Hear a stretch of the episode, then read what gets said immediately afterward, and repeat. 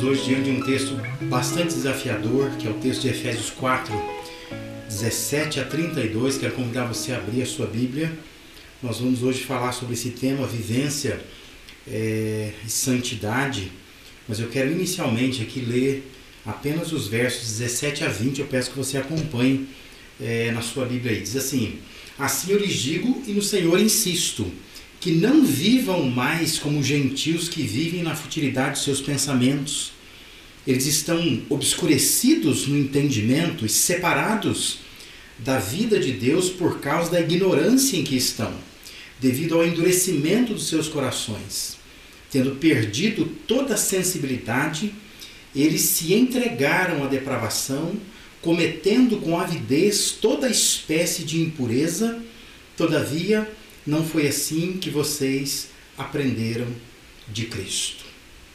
Nós estamos estudando essa carta de Paulo aos Efésios, que tem sido um conteúdo rico né, de ensinamentos para nós. Temos insistido nessa questão de que a carta tem duas grandes divisões: uma divisão dos capítulos de 1 a 3, que são conceitos que nós precisamos reconhecer, eles existem, coisas que Deus estabeleceu, coisas que Deus fez por nós e os capítulos de 4 a 6, que são as práticas esperadas de nós, né? É, que Deus espera que a gente possa andar nessas práticas, viver essas práticas, que é a segunda parte é, dessa carta aí. Nós já vimos toda a primeira parte, nós já entendemos tudo que Deus já fez em Cristo e enfatizamos que esses conceitos bastam ser reconhecidos por nós, compreendidos por nós, são trilhos que Deus já traçou, é, são coisas firmadas já por Deus e nós então precisamos é, apenas reconhecer essas coisas. Toda essa primeira parte, capítulos de 1 a 3, declara o que Deus precisou fazer, como que Deus agiu, nos dando uma posição em Cristo posição de salvos, regenerados, redimidos, ressuscitados com Cristo e, portanto, vivos e, mais que isso, portadores de um poder divino que Deus confia aos seus é, escolhidos. Nós estamos nessa segunda parte da carta, onde Paulo ele discorre o que nós então precisamos fazer para ajustar nossa existência a esses trilhos que Deus já afirmou. Falamos já na semana passada que o versículo 1 é uma espécie de princípio geral. Quando Paulo está dizendo, 1 do capítulo 4, né, quando está dizendo assim, como prisioneiro no Senhor, rogo-lhes que vivam de maneira digna da vocação que receberam. Esse, essa é o que nós podemos chamar de uma exortação maior, uma grande exortação. E Paulo, então, ele vai, é, a partir dessa grande exortação, ele vai delinear outras exortações é, menores, né? que na verdade são esses vários espaços né? ou instâncias da vida onde nós precisamos fazer alguma adequação a esse padrão de Deus. Falamos já também na semana passada que o que Deus espera é que nós tenhamos uma postura de acordo com a patente que nós recebemos ou que a nossa caminhada seja correspondente à chamada, à vocação que Deus nos fez. Então, nós somos privilegiados, não é? É isso que o capítulo de 1 a 3 vão é, revelar. Nós temos o privilégio de experimentarmos coisas que Deus nos permite experimentar. Nós fomos colocados nas regiões celestiais em Cristo. Mas a partir do capítulo 4, Paulo nos exorta para assumirmos a nossa responsabilidade, colocando a nossa postura, a nossa caminhada de acordo com a chamada ou com a patente é, que nós é, recebemos. Falamos já também que o primeiro espaço aonde Deus quer que a nossa postura ela venha a se adequar à nossa patente é a vida em comunidade, né? Essa vida comunitária no âmbito da igreja, não necessariamente a comunidade no sentido social. Mas o segundo espaço que Deus espera que a gente aplique esses princípios né, que estão é, é, colocados na carta de Paulo aos Efésios, a partir do capítulo 4, é a vida pessoal ou a vida privada a vida mais particular, a vida mais íntima de cada um. Então, olhando para esse trecho de Efésios 4, 17 e 32, o que, que nós podemos destacar? Primeiro, eu quero que você entenda que as palavras de Paulo são orientadoras, as palavras de Paulo são instrutivas, elas não são somente condenatórias. Paulo mostra o caminho da santidade e não somente a aversão divina ao pecado humano. Claro que Deus tem aversão ao pecado, claro que Deus condena o pecado, mas esse trecho da carta de Paulo aos Efésios é extremamente instrutivo, orientador.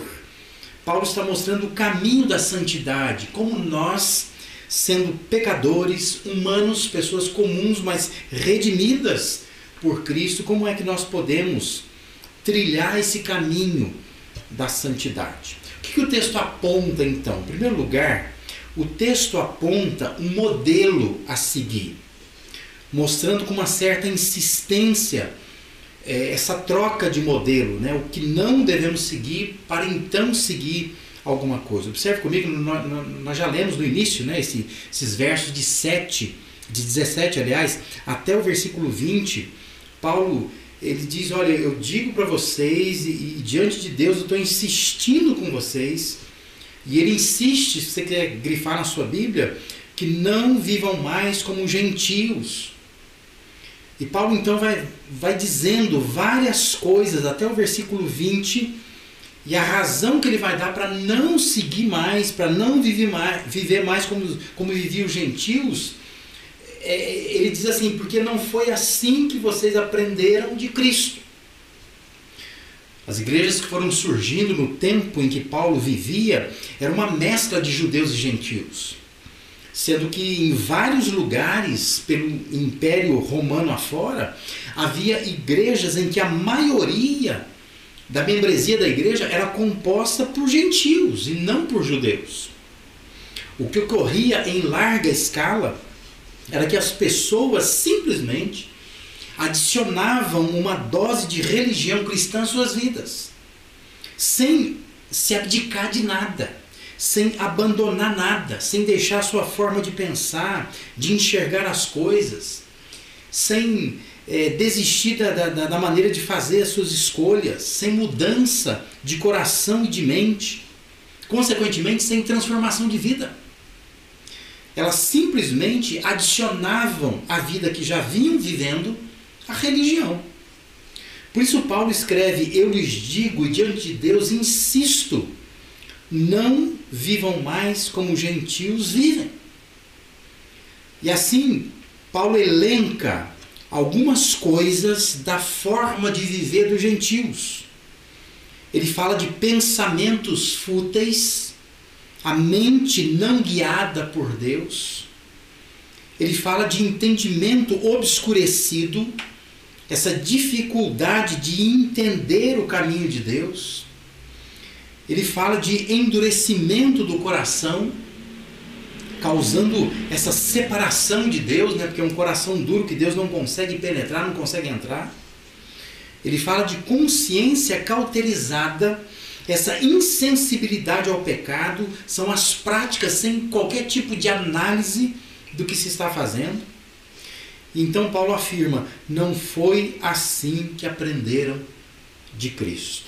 Ou seja, o modelo que estavam seguindo não era o modelo de Cristo. O modelo que estavam seguindo eram seus próprios pensamentos. Era a maneira como eles já vinham vivendo. Por isso, há muitas vozes hoje, em nossos dias, nos alertando que nós podemos estar com o Evangelho na mão, mas não com os pés no Evangelho. Justamente por isso que Paulo está dizendo aqui. Isso porque pessoas estão vindo para o cristianismo sem qualquer transformação de vida. Tão somente as pessoas acabam vindo para o cristianismo, adicionando à vida delas algumas atividades cristãs, na vida que elas já vinham levando. Não há alteração de rota, não há mudança de pensamento, não há mudança de vida. Simplesmente elas passam a frequentar alguns cultos, passam a fazer algumas leituras, algumas orações, praticar algumas coisas ensinadas na religião que elas estão seguindo, na igreja que estão é, participando. Essa é a primeira coisa que o texto aponta. Há um modelo correto a se seguir. Se queremos ter uma postura à altura da patente que Deus nos confere em Cristo, nós precisamos assumir a responsabilidade de seguir o modelo correto. Não podemos viver da maneira como nós achamos que podemos viver. Não é simplesmente adicionar à vida que a gente já vinha tendo algumas coisas religiosas. É mais que isso. Não é só ter o evangelho na mão, é preciso colocar os pés no evangelho. É preciso inserir o evangelho na vida e transformar a vida toda. Mas isso depende muito do modelo que nós estamos seguindo. Segundo lugar, esse texto aponta para o mecanismo a entender. Existe um mecanismo que Paulo vai descrever aqui, que ele quer que nós entendamos, que está nos versos 21 a 24. Quando Paulo diz: De fato, vocês ouviram falar dele, de Jesus, não é? De Cristo. E nele foram ensinados de acordo com a verdade que está em Jesus. Quanto à antiga maneira de viver, vocês foram ensinados a despir-se do velho homem que se corrompe por desejos enganosos, a serem renovados no modo de pensar e a revestir-se do novo homem criado para ser semelhante a Deus em justiça e em santidade provenientes da verdade. Que Paulo está lembrando aqui é que foram ensinados de acordo com a verdade. E o que, que eles foram ensinados de acordo com a verdade? Eles foram ensinados a despir-se do velho homem, a serem renovados no modo de pensar e a revestir-se do novo homem. Observe que é um mecanismo de transformação completa. Há coisas que precisamos abandonar. Há um modo de pensar que precisa ser aprendido, adotado. E há coisas que nós precisamos agregar. A imagem invocada aqui pelo apóstolo Paulo é simples. É a troca de roupa. Ele está dizendo, é preciso tirar a roupa velha e é preciso colocar uma roupa nova. Mas entre o tirar e o colocar, ou entre o despir e o vestir, é preciso ter um novo pensamento. Um pensamento renovado que ajuda a abandonar algumas coisas e que oferece suporte para adicionar as novas coisas que Deus quer. A busca pela compreensão do mecanismo de transformação que Deus espera de nós é uma postura adequada à patente que Deus nos deu em Cristo. Eu queria muito que você entendesse nesta noite: não confunda o venha como está com o fique como está. Tem muita gente confundindo isso, né? Deus nos convida, venha como você está. Você não precisa mudar de vida primeiro para seguir a Cristo.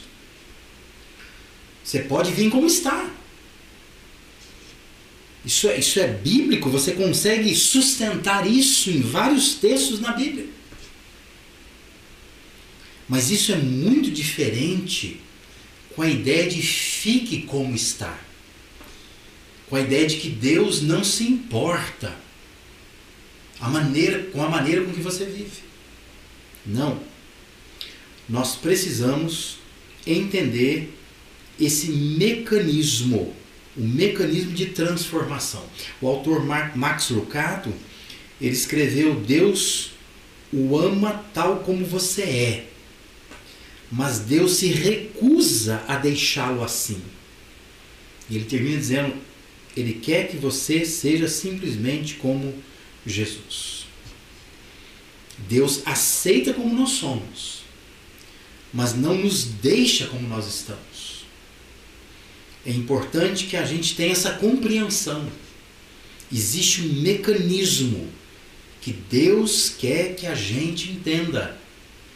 O mecanismo de coisas a serem deixadas, coisas a serem colocadas, no meio disso tem um pensamento renovado que te ajuda a pensar o que eu preciso abandonar e te ajuda a decidir o que eu preciso assumir ou escolher de novo para a minha vida. Esse é o mecanismo de transformação. Aí Paulo então parte para a última parte, né? Desse, desse texto aqui, que além dessas coisas que nós já falamos aqui, que o texto aponta, o texto também aponta para uma mudança a praticar. Quero que você me siga com toda atenção a parte final desse capítulo 4, que é onde a mudança se concretiza, se realiza, se cristaliza. Paulo usa certo jeito de orientar que é preciso se atentar para entender. Primeiro, quando ele usa a expressão portanto, no versículo 25, ou dependendo da, da tradução que você tem em mãos, por isso é preciso olhar para o verso anterior para entender, portanto, do que, né? Por isso, por causa do que. E aí você olha no versículo anterior, versículo 24, ele vai dizer que nós somos chamados a revestirmos do novo homem, criado para ser semelhante a Deus em justiça e santidade, provenientes da verdade. Aí ele diz: portanto, já que é assim, cada um de vocês deve. Consegue notar isso, né? Essa é, é a transição de uma parte para outra. Paulo está dizendo: nós somos chamados a nos revestir do novo homem. É isso que Deus espera de nós. Esse novo homem é criado para ser semelhante a Deus em justiça e em santidade que vem da verdade, aprendendo com a verdade. Aí Paulo diz assim: portanto, por isso, já que é assim, cada um de vocês deve fazer algumas coisas. Então entenda esse jeito de orientar de Paulo para que você se atente para poder entender então o texto como um todo. Aí Paulo fez então e faz aqui no texto quatro combinações de práticas que seguem um estilo assim. Não faça isso, faça isso no lugar, por causa disso. Você vai notar, eu vou, eu vou insistir nisso para que você perceba como que ele trabalha essas combinações, né? Ele faz quatro combinações. Mas ele sempre coloca dessa forma: ó, não faça isso, faça isso no lugar, e você deve fazer isso no lugar daquilo por causa disso. É bem, é bem, é bem explicadinho, né? Vamos então a essas combinações. Versículo 25, olhe lá, diz assim: Portanto, cada um de vocês deve abandonar a mentira e falar a verdade ao seu próximo, pois todos somos membros de um mesmo corpo. Então, observe: o que é para fazer? Ou o que, que é para não fazer? Né? Paulo diz: não faça isso. É para não mentir. O que, que é para fazer no lugar de mentir? É para falar a verdade. E por qual motivo? Ele diz: porque somos membros de um mesmo corpo. O mentiroso, ele só deixa de ser mentiroso quando ele fala a verdade. Há vários modos de mentir, não é? A gente pode falsear a verdade, a gente pode exagerar uma verdade, que também é mentira. Você pode dizer a verdade numa parte dela só, omitir o resto. Você pode se calar quando devia falar, omitindo então a verdade. Nós sabemos que mentir tem, tem, tem várias, várias formas, né? vários jeitos, vários modos de mentir. Paulo diz que a nova pessoa, pessoa criada para ser semelhante a Deus em justiça e santidade, não mente, mas fala a verdade por não querer prejudicar outras pessoas, ou até por querer ajudar outras pessoas. De modo que a verdade é uma dívida que o cristão tem para com os outros. Essa é a razão que Paulo está dando aqui. Não minta. Abandone as mentiras, abandone esse, esse, jeito que a gente tem muitas vezes de, de, de, de falsear a verdade, de dizer a verdade em partes, de mentir às vezes escancaradamente, de, de se calar quando deveria falar. Paulo diz: esse, esse homem, essa pessoa criada para ser semelhante a Deus, essa nova pessoa criada em justiça e santidade, ela não vive na mentira, mas ela fala a verdade, porque ela entende que falar a verdade vai ajudar as pessoas, enquanto falar a mentira prejudica as pessoas. É, essa é a primeira mudança na prática que Paulo está apontando aqui para nós. A segunda combinação está descrita nos versículos 26 e 27.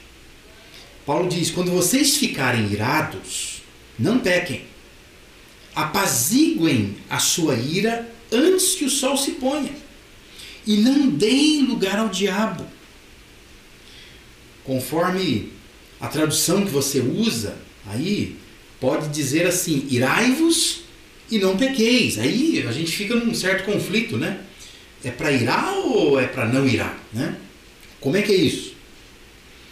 A questão é que tem dois tipos de ira. Nós podemos sentir uma ira justa, uma justa indignação pela injustiça, pela afronta a Deus, pela distorção da verdade e por outros motivos, motivos justos. Nós podemos nos irar diante disso, nos indignar diante disso. Lembra que o próprio Jesus, ele, ele purifica o templo, ele fica indignado quando ele vê que transformaram a casa de Deus em um lugar de salteadores, como ele diz, né? Era para ser uma casa de oração e se transforma comércio, em comércio. E Jesus fica irado com isso, mas ele não pecou. Essa é a chamada ira justa.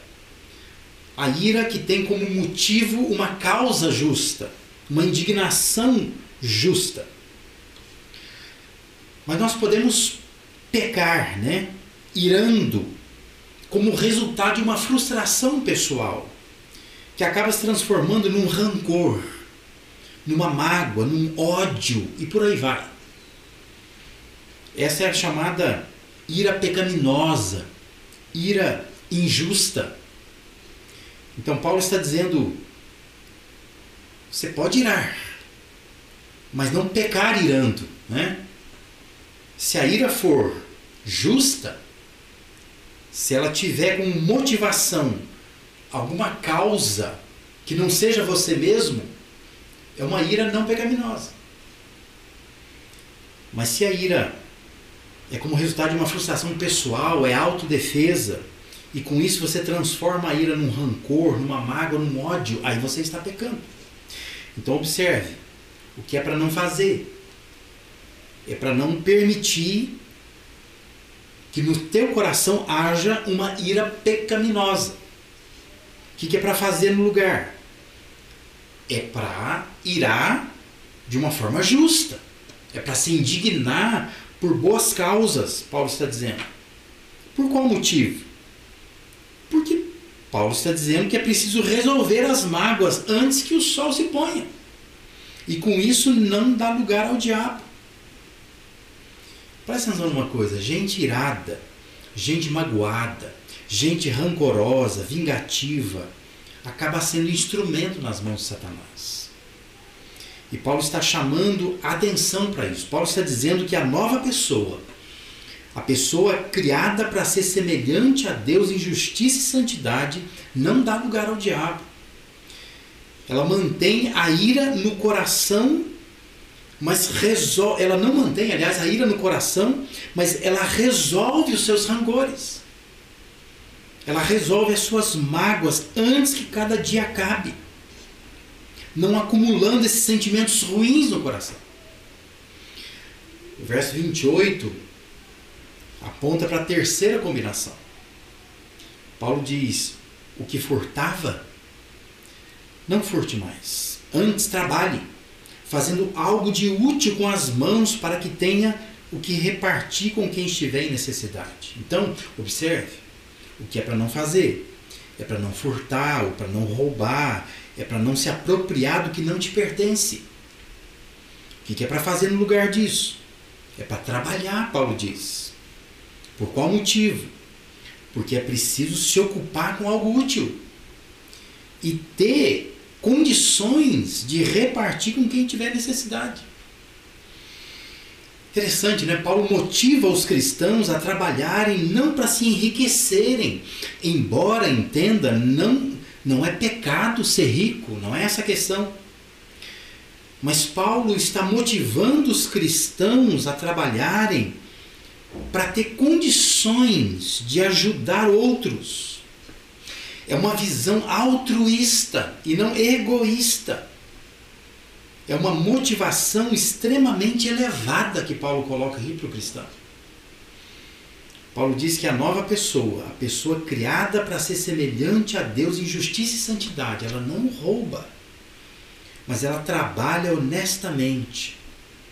E não para alimentar o seu próprio ego, mas essa nova pessoa, criada para ser semelhante a Deus de justiça e santidade, ela trabalha para abençoar e para ajudar outras pessoas. Olha quanta mudança prática que Paulo está sugerindo aqui. Ele está apontando para isso, né? Nós precisamos trocar o modelo, nós precisamos entender o mecanismo mas aqui ele está dizendo: olha, são essas mudanças que pessoas que têm a patente de Deus precisam é, provocar em suas vidas. E a quarta combinação de práticas que Paulo está fazendo aí está no versículo 29.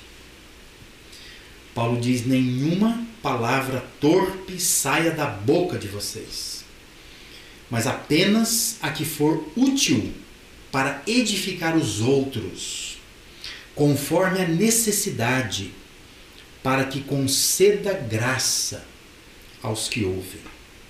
Então, observe: o que é para não fazer? É para não usar palavras torpes. Significa o quê? São as palavras desnecessárias, palavras vazias, palavras inúteis, palavras que não precisam ser ditas. Sei que você já ouviu né, que a palavra é, torpe na língua grega tem a ver com fruto podre ou com peixe podre. Mas entenda que a, a, o sentido da palavra não tem muito a ver com o cheiro da coisa, né? É, com o estado da coisa, mas tem a ver com a utilidade daquela coisa, né? daquele fruto, daquele peixe. Coisa que é inútil, então eu posso descartar. Né? Porque senão você fica associando sempre palavra torpe com palavrões, com xingamentos. E não é necessariamente isso. A ideia aqui são palavras desnecessárias, palavras nulas, vazias, inúteis. Sabe aquela coisa que podia ter ficado calado, falei, não precisava ter falado? E não foi nada de palavrão, nada de xingamento, é apenas uma palavra fora de hora. Então, o que é para não fazer? Não faça isso.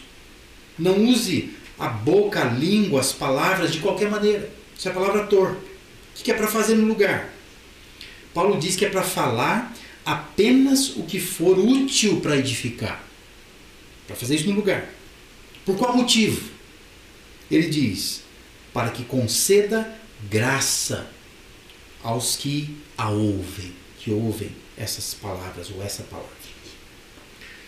Suas palavras podem ferir pessoas, ou as suas palavras podem abençoar pessoas. Paulo diz que a nova pessoa, a pessoa criada para ser semelhante a Deus em justiça e santidade, ela não usa palavras de modo pecaminoso, cruel, ferino, mas ela faz da sua boca uma fonte que jorra bênçãos de motivação, de encorajamento, de estímulo, de edificação para as pessoas. Bonito isso, né? Pensar que a preocupação de Deus e do apóstolo Paulo com essa nossa postura diferenciada, à altura daquilo que Deus quer, da patente que Ele nos conferiu, envolve também as nossas palavras. Deus deseja que nós venhamos abençoar pessoas e não desestimular, desencorajar, desmotivar, ferir, ser cruel com elas. Os demais versículos eu não vou destrinchá-los aqui por uma questão de tempo, mas cabe saber que eles são um resumo conclusivo versos 30 a 32, Paulo diz assim: Não entristeçam o Espírito Santo de Deus, com o qual fostes selados para o dia da redenção. Livrem-se de toda amargura, indignação e ira, gritaria e calúnia, bem como de toda maldade.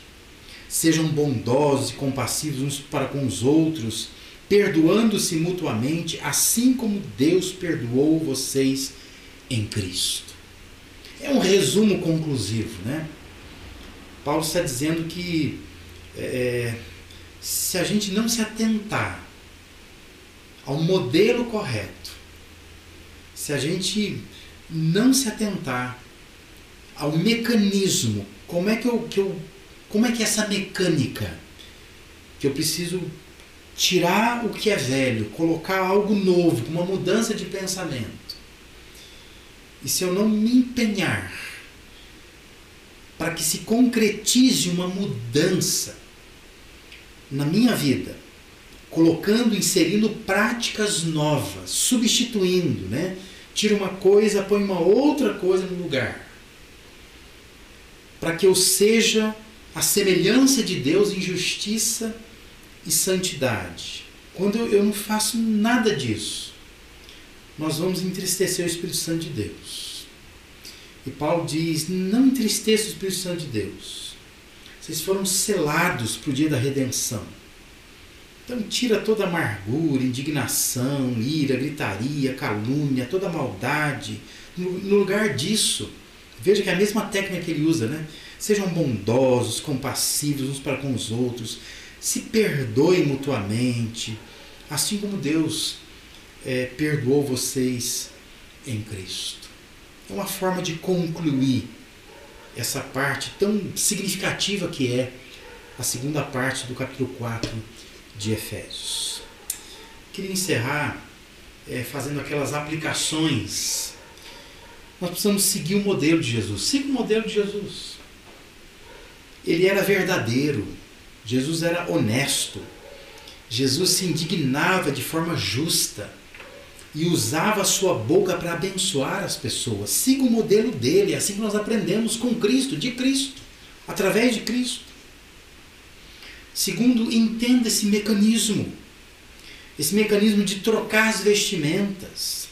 Há coisas que você precisa abandonar, enquanto há coisas que você precisa praticar. Essa é a dinâmica que Deus espera, é a mecânica que Deus espera que funcione na nossa vida. O caminho da santidade é esse caminho, quando você se ocupa em pensar assim: o que eu preciso abandonar? O que eu preciso adquirir, adicionar à minha experiência, à minha vivência? E por último, pratique a mudança. Fale a verdade, trabalhe de forma altruísta, resolva as mágoas, pare de ser um instrumento do diabo na vida é, de outras pessoas, fale somente aquilo que edifica. Seja bênção para as pessoas. Se nós fizermos isso, nós estamos entendendo que nós somos pessoas criadas por Deus para sermos semelhantes a Deus em justiça e santidade. Você vai seguir o modelo correto. Você vai entender o mecanismo. Como é que isso deve funcionar? E você vai praticar essa mudança, observando essas quatro áreas. Pare de mentir, fale a verdade, pare de roubar, de alguma maneira você acaba roubando, sendo desonesto. Então ele está dizendo: trabalhe, pare de guardar mágoas, de irá sem motivo, resolva essas mágoas, pare de ser instrumento do diabo, pare de dar lugar ao diabo. E quatro, ele diz: fale somente aquilo que edifica.